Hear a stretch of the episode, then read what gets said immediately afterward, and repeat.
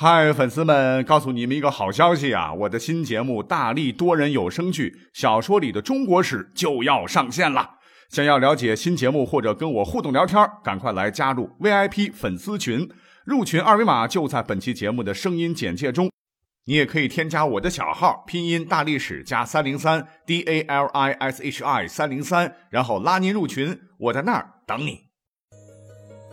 管他正史野史。这里只有大历史，大力讲的历史正在播出。欢迎收听本期大历史啊！那么节目一开始呢，我真的要强调一下，真不是做广告啊，因为我本人真的非常喜欢这个网上特别火的一档吐槽节目啊，叫《吐槽大会》，这是一锅啊群星吐槽的这个大乱炖，里面的段子分分钟，我我觉得哈都是教科书级的吐槽技能啊。所以从吐槽开始到最后，我笑的眼眼角都裂开了哈，所以我就这么想啊，要不然阵地啊，咱们这一期节目呢，呃，按照历史的时间顺序，来仔细找一找哈，古代有哪些好玩有趣的段子，顺道呢，再把一些历史人物的其他故事来串接一下。呃，先说好啊，不一定啊，这个故事会有现代的段子包袱多啊，就全当笑话听听好了。那话不多说，马上开始。我们首先呢，将时间轴啊调整到公元三百八十三年。那么这一年呢，中国发生了一件事儿啊，那就是我们非常熟悉的淝水之战呐。那前秦的苻坚啊，率领百万大军进攻当时的东晋，没想到啊，百万大军是灰飞烟灭了。苻坚呢，有个侄子啊，唤作弗朗，当时就投降了东晋，被封了员外散骑侍郎。那这个人呢，很聪明。喜欢经济，手不释卷啊，曾经被苻坚称之为千里驹。那他到了东晋呢，也是天天吟诗作赋啊，和士族们打成一片。当时东晋有位名士叫谢安啊，常常是设宴呢邀请弗朗，每回朝中之事啊都来参加。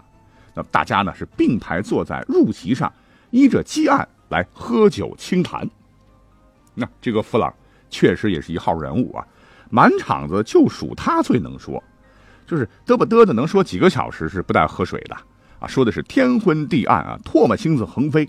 于是乎呢，这个弗朗呢就找了个小仆童在旁边跪着哈，张着嘴接，接什么呢？你要吃饭就别好好听了啊，就接他的这个唾沫，一会儿就满了。这个仆童呢就含着他的唾沫到外面去处理，然后再回来蹲在他旁边啊，继续张嘴接。过一会儿呢，又这样反复了很多次。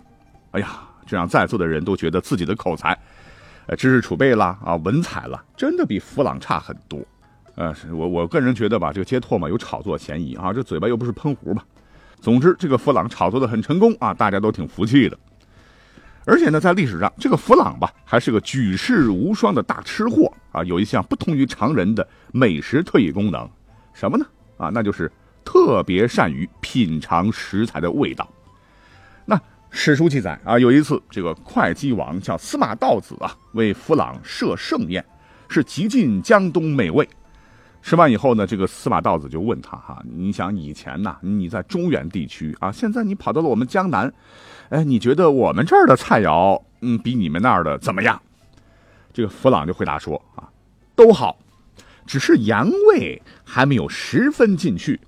哎，后头一问厨子啊，果然都像他说的那样。那有人杀鸡呢，然后做给弗朗吃。哎，端上来以后尝了两口，哎，弗朗就说：“我品尝这个鸡呀，总感觉呀，这只鸡活着的时候啊，这栖息时常常是一半啊露在这个鸡舍外面。结果再去查看，果真如此啊。那又吃鹅肉，他竟然能够知道这只鹅呢什么部分长白毛，而什么部分长黑毛。”有人不信啊，就记下来去试他，结果是毫厘不差。好，那既然说到这个弗朗这个人物啊，他有一个段子在历史上啊，到底是怎么回事呢？哎，原来我们都知道大书法家王羲之啊，有一个儿子叫王素之，这个人呢，平常特别喜欢八卦啊，因为自个儿是生长在南方嘛，没有去过当时的北方，所以每回见到弗朗啊，都拉着他问啊，说中原地区的风土人情啊，如何如何。什么中原的山、中原的水、中原的妹子、中原的物产，一问起来就唠叨个没完没了啊！这个弗朗啊，被他问的是头晕脑胀，是非常厌恶。那有一次，这个王素之又问弗朗说：“那中原地区的奴婢价格如何啊？忍了很久的弗朗哈，真的火大了哈，就当时怼他，哼，话少的奴婢呢值十万，话多的呢只值一千。言外之意呢，就是你话多，这啰里吧嗦的没完没了啊，你就是那个廉价货啊，杀他！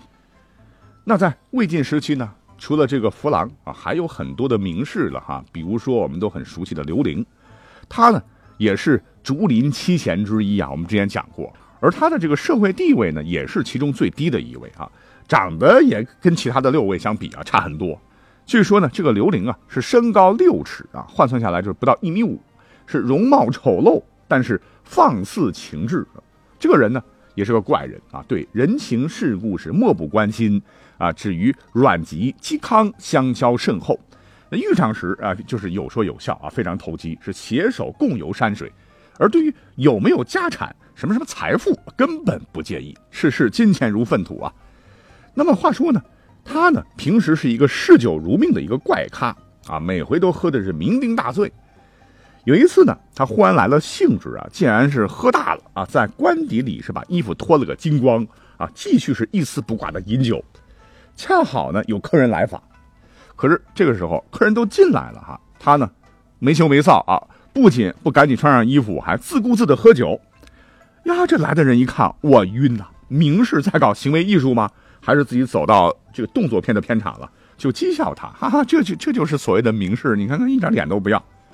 可是刘伶呢，一点不害臊啊，反而是一本正经的反驳说：“我刘伶呢，啊，比较随性啊，经常把天地当房子，把房子当衣裤，你们怎么钻到我裤裆里来了呢？是不是天冷啊？啊，来我当下暖暖。”说的来客呢是满脸通红啊，掩面而去，真是好不害臊的说啊。好，我们讲下一个啊。我们都知道啊，咱们的普通话现在都是四个声调：阴平、阳平、上声、去声，那就是一声、二声、三声、四声呗。其实各位可能不知道哈，在古代汉语当中呢，也有类似的四声，是平、上、去、入。平声就是一声啊，入入声就是二声，上声就是三声，去声就是四声。那据历史考证，是南北朝时期南朝的一个人叫沈约最早发明的。那沈约呢，还专门写了一本专著啊，叫做《四声谱》。那比起刚才讲到这个刘伶啊，这位沈约在历史上帅的一塌糊涂啊啊，颜值非常高。那么现在还有一种排法，把沈约呢也列入到了古代四大帅哥之一。啊，想当年这个南唐后主著名词人李煜词里边就有一句啊“沈腰攀鬓消磨”的句子。沈腰的腰呢，就是指腰部的腰啊，这个指的就是南朝齐梁的他。后人呢也把沈腰作为腰围减瘦的代称，但是啊，他不是我们下面这个故事的主角。哎，可能是因为沈约命不好啊，当时在梁武帝手底下干啊，这个梁武帝说死活看不上他啊。别看你长得帅，我就是不鸟你啊。尤其是对沈约所写的这个四声谱，梁武帝是嗤之以鼻，觉得这是什么学术成果，都吃饱了撑的。话说有一次呢，梁武帝。不知怎么回事啊，是心血来潮啊，就问了另一个音韵的学家，叫周舍。他说：“这个沈约写的那本书里边所谓的四声，什么是四声啊？”哎，周舍呢想都没有想，就应声回答：“天子圣哲是也。”回答的非常妙啊！你看啊，“天子圣哲”，天子就是当今皇上您呐，圣人的圣啊，哲学的哲。天是一声为平声啊，子是三声为上声，圣是四声为去声，哲是二声为入声，这是一语双关呐。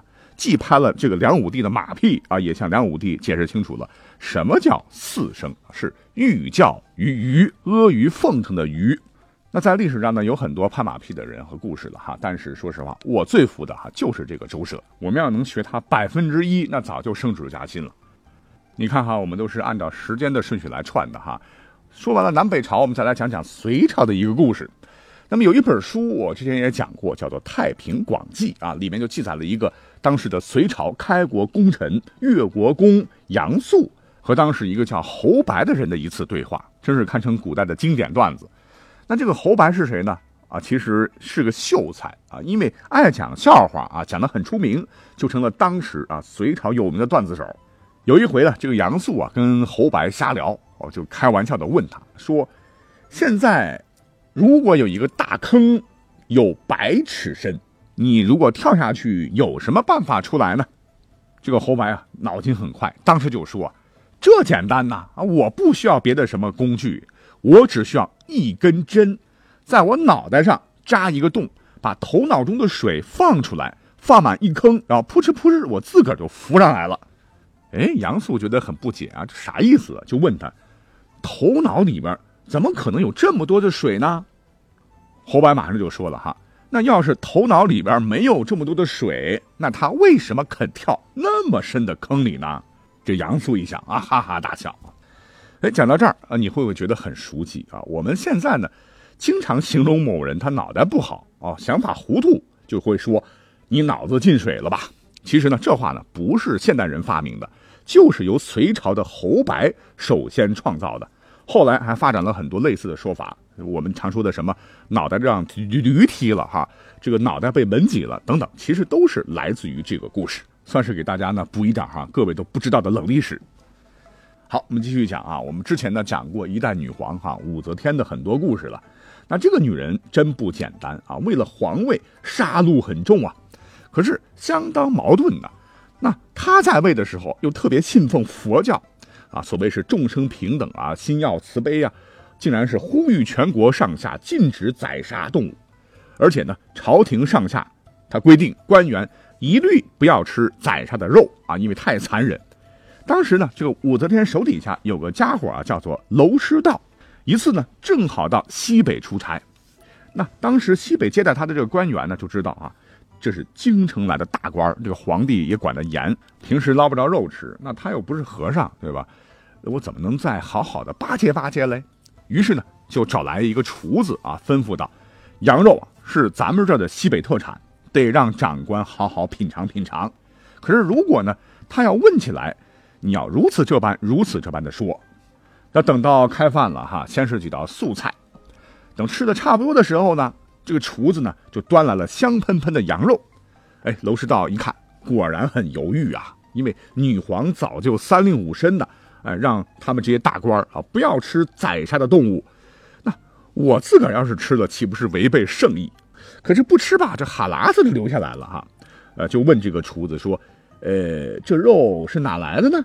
那厨子当时就回答说：“这个羊啊，是被豺狼咬死的羊。”哎，娄师德大喜呀。好好好啊！这个柴真懂事，不是为我宰杀的，那我可以好好享用了。啊，等了吃完以后呢，一会儿，这个厨师呢又端上了一盘鲜美的鱼。这娄师道又问呢，说这鱼又是怎么来的呢？厨子估计是紧张，没见过这么大领导，一慌呢就把上司交代的话全忘了啊。回大人，这这这鱼呢也是豺狼咬死的。嗯，这娄师道一听啊，这美味近在眼前，可不能就飞了哈，赶紧说你这个笨蛋。你应该说鱼是水獭咬死的，哎，是妙语呢化解了尴尬啊，自个儿呢也解了馋。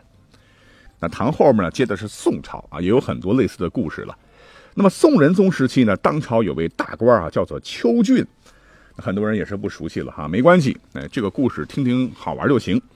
有一次呢，这个邱俊是便装啊拜访一位当时非常有名气的和尚，但是没有想到啊，这个和尚的修为并不高啊，是狗眼看人低。一看邱俊当时的打扮，他不像是大富大贵的人啊，于是对他是不理不睬，态度非常傲慢。正在这个时候啊，小沙弥突然来报说，寺门外呢来了一位当朝大将军的儿子。哎呀，这个和尚一听啊，马上是笑脸相迎啊，哈，是毕恭毕敬的去招待。这个邱俊当时是看在眼里，非常生气。那等到访客离开后呢，他就非常愤怒的问这个和尚说。师傅，你为甚对我这么不客气，对他又这么好呢？这和尚，嗯，施主你误解了哈，我表面上对他客气，但是内心未必对他客气，而内心对他客气的就没必要表面客气，这是佛理啊，自个儿好好悟去吧。那这时候呢，邱俊手中刚好有只拐杖，一听到和尚这么说，二话不说，抄起来就照着和尚的脑袋用力打去啊，砰砰砰。这和尚被打得满头包，哈，眼泪都快出来了。哎，你是不是疯了？干嘛打我呢？邱俊就不紧不慢地说：“那按照大师您的逻辑，打你就是爱你，不打你就是恨你。而我呢，很爱您，很尊敬您，我只好打你了。来，脑袋过来，再给两拐杖。”那这也是自厌其果这个典故的由来。好，得不得讲了十五分钟了啊！你看我们的节目为啥知识量足啊？就是因为我能串嘛，故事能从东晋串到宋朝，这就是贝类的呀。哎，历史本来也能很有趣啊，所以让我们开心就好。我们下期再会吧。